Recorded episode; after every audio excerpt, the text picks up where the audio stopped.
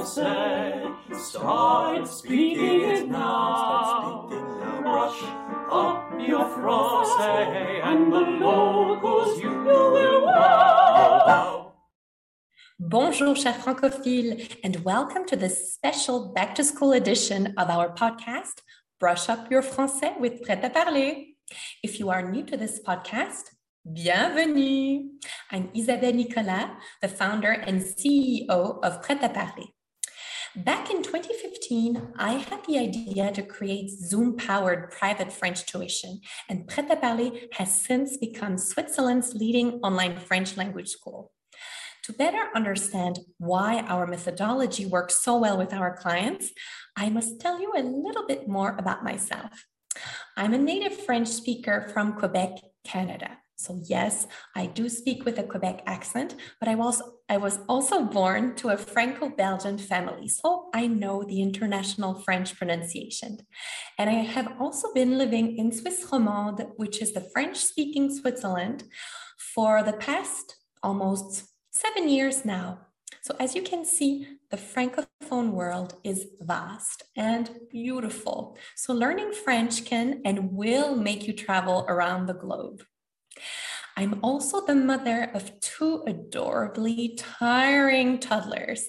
So I'm also indeed no stranger to the busy and tired expat parent reality.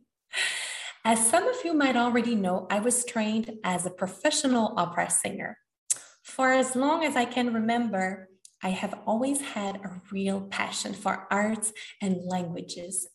This led me to become what I would call an ambassador of the French language and the Francophone culture, which is, in my, in my humble opinion, a French teacher. For the past six years, the amazing Prêt à team and I have been hard at work helping busy professionals and parents improve their language skills. We provide a high quality, eco friendly, fun, no nonsense approach to learning French online because busy working moms or dads, we don't need anything too fussy or complex or not efficient. We want efficiency, and that's what I offer you with Prêt à tuition. Now, our podcast, Brush Up Your Français. This is meant to be the perfect learning companion if you are currently learning or you are relearning French, improving your French, whichever stage, stage you are at the moment, we have something for you with this podcast.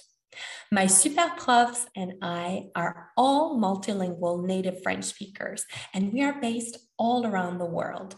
À Parler is based in Switzerland, but everybody can learn with us no matter where you are based from. We are really passionate about sharing our love and knowledge of the French language, which is, pardon my French, really contagious. That's what we say in French. C'est contagieux. Our love is contagious. Um, this is an expression that I really like to use because the more you listen to us, the more you will want to learn French. And I must confess that it's a bit addictive. It's a kind of treat for your brain, a really good one, like a good chocolat or a good bouteille de vin, a bottle of wine. If you are starting to learn French or you are here to improve it, I highly recommend that you don't only listen to the podcast, but that you read the transcript as well at the same time whenever you need it. Please know that you can find the transcript of all our episodes on our website, and that is pretaparler.ch. Let's talk about our news for the new school year, which is starting. Every month, we'll focus on a specific topic to help you acquire more expressions and vocabulary, which will be useful for your everyday life because we want you to be able to use your French every day. Uh, whenever you travel to France or Switzerland or Belgium or Luxembourg or Quebec or Africa, we've got some exciting news for the back to school season. Indeed, our theme for September will revolve around the Back to French experience. Throughout the month, we will be sharing tips to feel more motivated and organized when you are learning French. You can also keep improving, and I highly recommend that you do. So keep improving your French language skills with us at all times and for free by listening to our podcast and reading our blog on our website. You can also check out our posts and videos on our Facebook, Instagram, and YouTube pages for more fun tips and ideas to make learning French even easier and more accessible. So, this month on our social media channels, we will talk about our back to school conversation club, our new FIDE group preparation course, and that's aimed at people living in the French speaking Switzerland because the FIDE exam is something specific to Switzerland. We'll talk about reorganizing your study space for online learning, the advantages of learning languages, time management strategies, tips to become more confident in French according to the types of learners, and studying techniques which will help you overcome procrastination, our biggest enemy, and my biggest enemy as well. Finally, I really, really, really hope you can join our Super Prof Florence on Zoom and Facebook Live every Thursday at 12 p.m. CET. So that's the Central European time to test your French knowledge with our quiz, which is called Que le meilleur gagne. It's super fun. You will use an application which is like a buzzer. So you really feel like you're part of the quiz. And really good thing, you could win a great prize every week. So I'm reminding you every Thursday at 12 p.m. East uh, Central Eastern Time. And that would be if you are in Montreal, that would be six in the morning. That's a little bit early if ever anyone wants to participate from across the ocean or from the other side of the ocean for that matter, if you are, let's say, um, in Vietnam, um, it would be 6 p.m. then for you.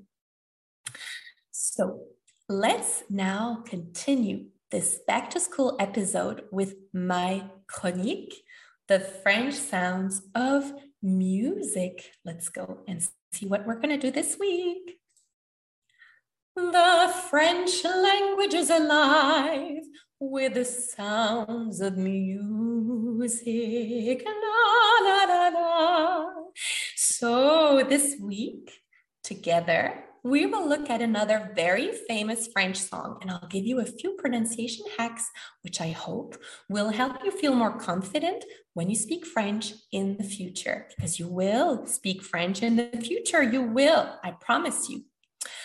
You already know that I'm a professional opera singer. You just heard a little something before, and I love everything related to diction. It's my little thing. In today's episode, since we're going back to school, oh, let's say one last goodbye to the summer holiday season by looking at a very famous French song from 1987 that many people know, and this is called Voyage, Voyage by Desireless. After this episode, I invite you to listen to the original version to keep improving your pronunciation. As always, the link to the YouTube video will be in the transcript of this week's episode on our website, where you can also find the English translation of the French lyrics. So, this week, let's focus our attention on the very pure French E sound we will make the distinction between the English E and the French one. You'll see it's very subtle, but you will sound more and more like a native French speaker thanks to my little pronunciation hacks. So let's go. I'll share my screen.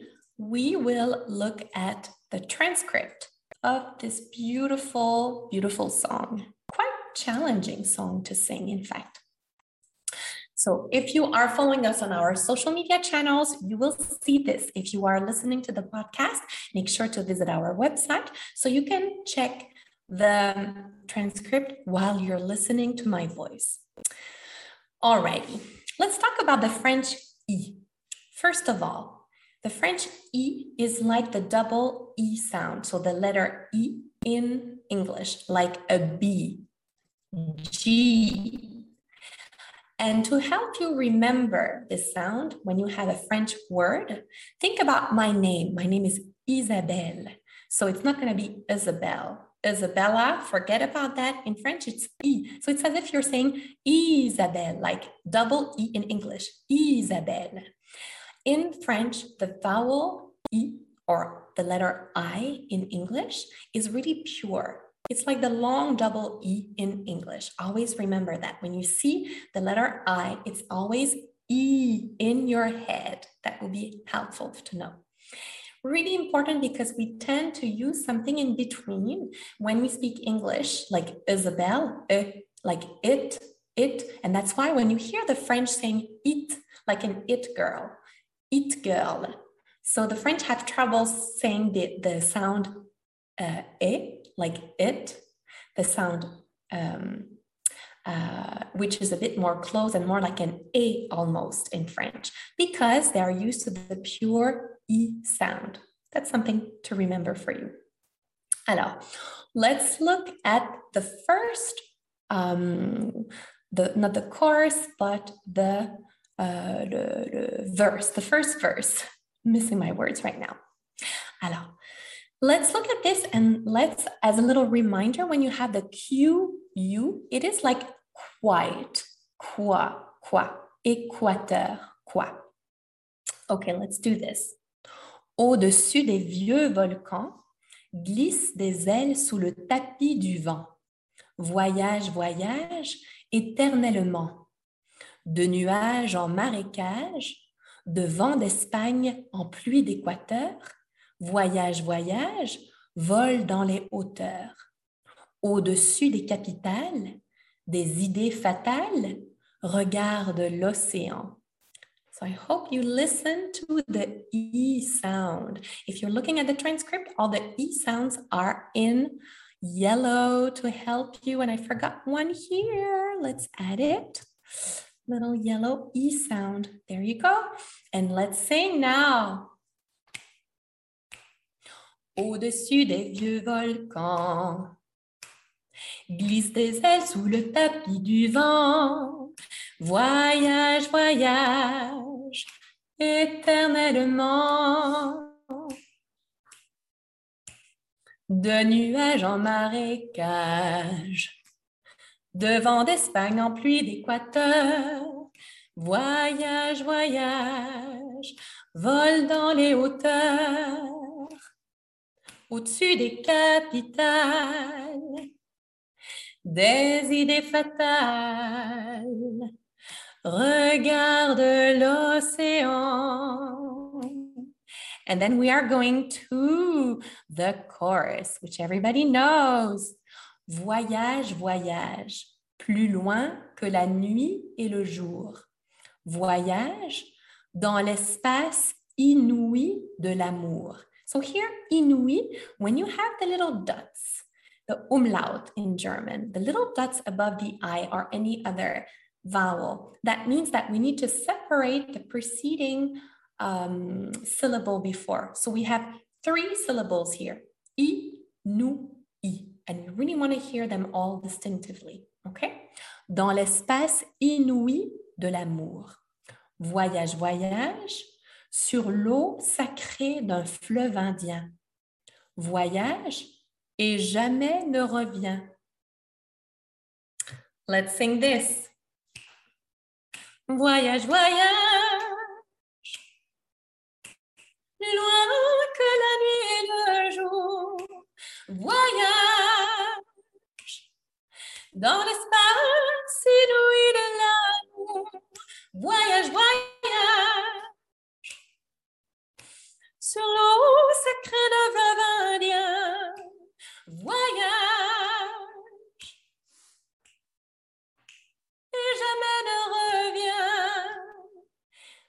not so easy to sing. I have to say it's going to be a bit tricky, but just go for it. Just go for it. Next verse. Sur le Gange ou l'Amazone, chez les Blacks, chez les Sikhs, chez les Jaunes. So here we're not politically correct at all here. If you look at the English translation, this is from 1987. I want to remind you, right? Voyage, voyage dans tout le royaume sur les dunes du Sahara, des îles Fuji au Fujiyama. And look here, we need a little D in French to hear the J, whereas in English, we would probably, we don't really need the D, the D before to hear the J sound. And in front of Fujiyama, there is no D. So it's really Fujiyama. All right? Voyage, voyage, ne t'arrête pas. Au-dessus des barbelés, regarde des cœurs bombardés, regarde l'océan. And then it will be the chorus again. Let's sing this beautiful verse. Sur le Gange d'Amazon, chez les blacks, chez les sikhs, chez les jaunes, voyage, voyage dans tout le royaume. Sur les dunes du Sahara, des îles Fuji ou Fujiyama, voyage, voyage, ne t'arrête pas. Au-dessus des barbelés, des cœurs bombardés, regarde l'océan. And let's sing the final verse, the final chorus. Voyage, voyage, plus loin que la nuit le jour. Voyage dans l'espace inouï de l'amour. Voyage, voyage sur l'eau sacrée d'un fleuve indien. Voyage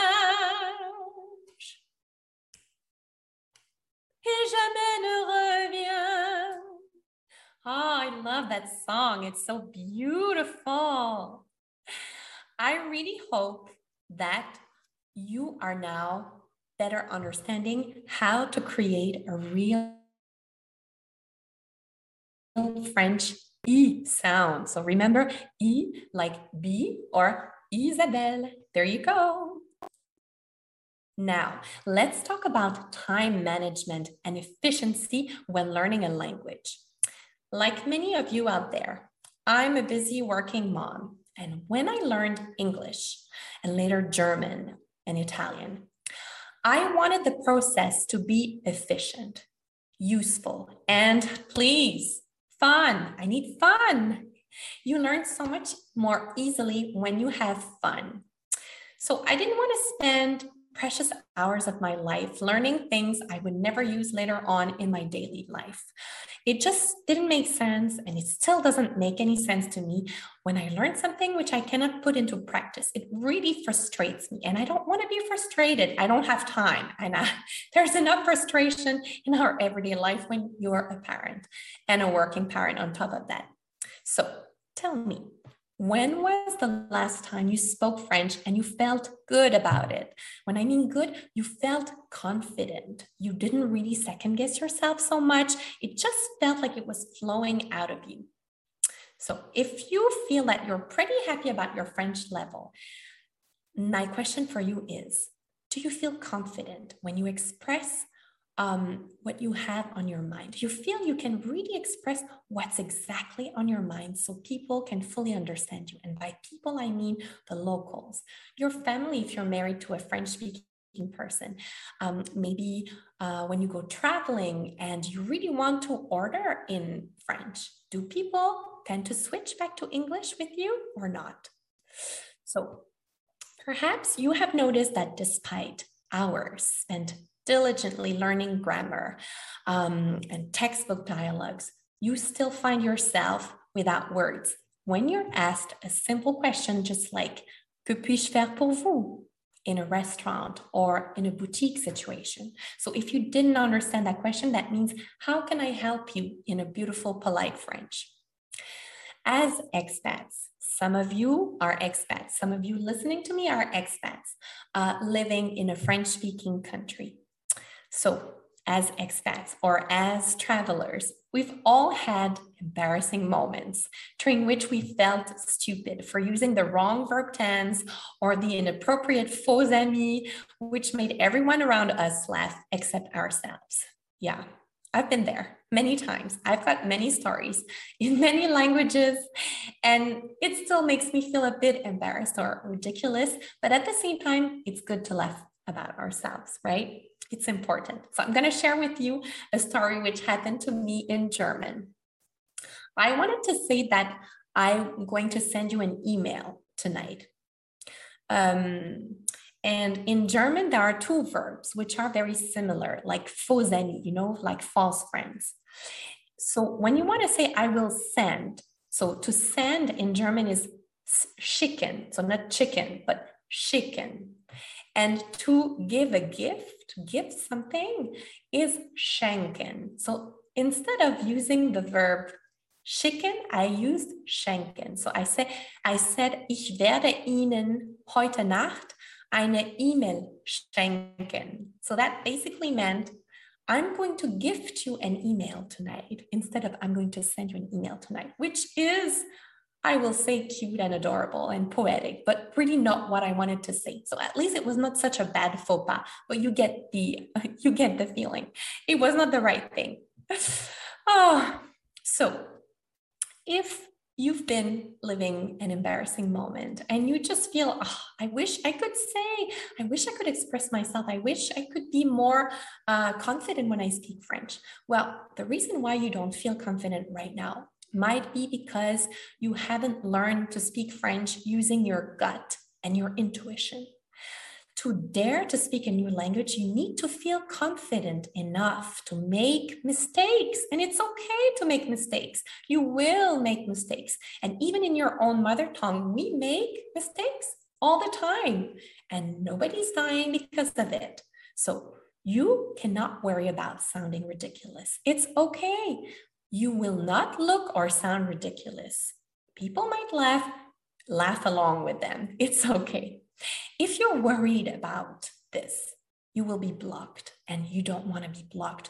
When you speak a new language, you just have to go with it. It's like improvising when you sing or when you play a musical instrument. You just have to let go.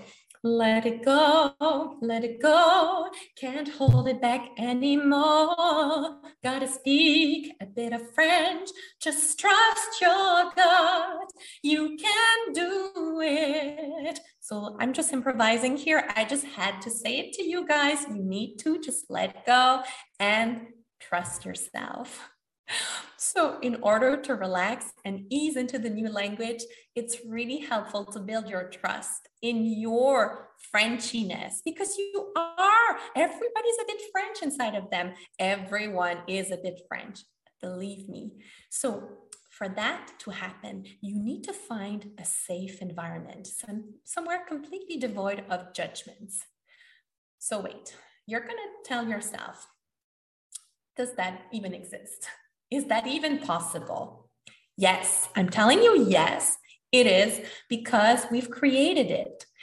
This is what my great team of Super Prof and I have created. So we have designed a special conversation club. It's called Le Club de Conversation Prêt à Parler. And in this special, safe, secure, no judgment space, this is where you will be able to speak French. You'll be really encouraged. You'll receive everything that you need, all the support and constructive feedback in order for you to express yourself and feel safe about it and feel confident. So, I'm not going to tell you too, too much now, but what I can tell you is that it is now the time, now or never, no, never, never, never say never. But now is the good time. It's back to school season, back to French. It's time to finally put into practice everything, or at least everything that you remember that you've learned and more. So grab your laptop, grab a nice cup of coffee or tea or a glass of wine, because why not? And join our Club de Conversation. So the good news is that it's really affordable. It's really accessible. It's only 200 francs for 10 group lessons. So that's 10 60 minutes group lessons of eight participants max. All our online group lessons on Zoom will help you develop your French conversational skills in a wide range of topics, which will be useful for your everyday life. If you are an expat living in the French speaking world, you will love our conversation club.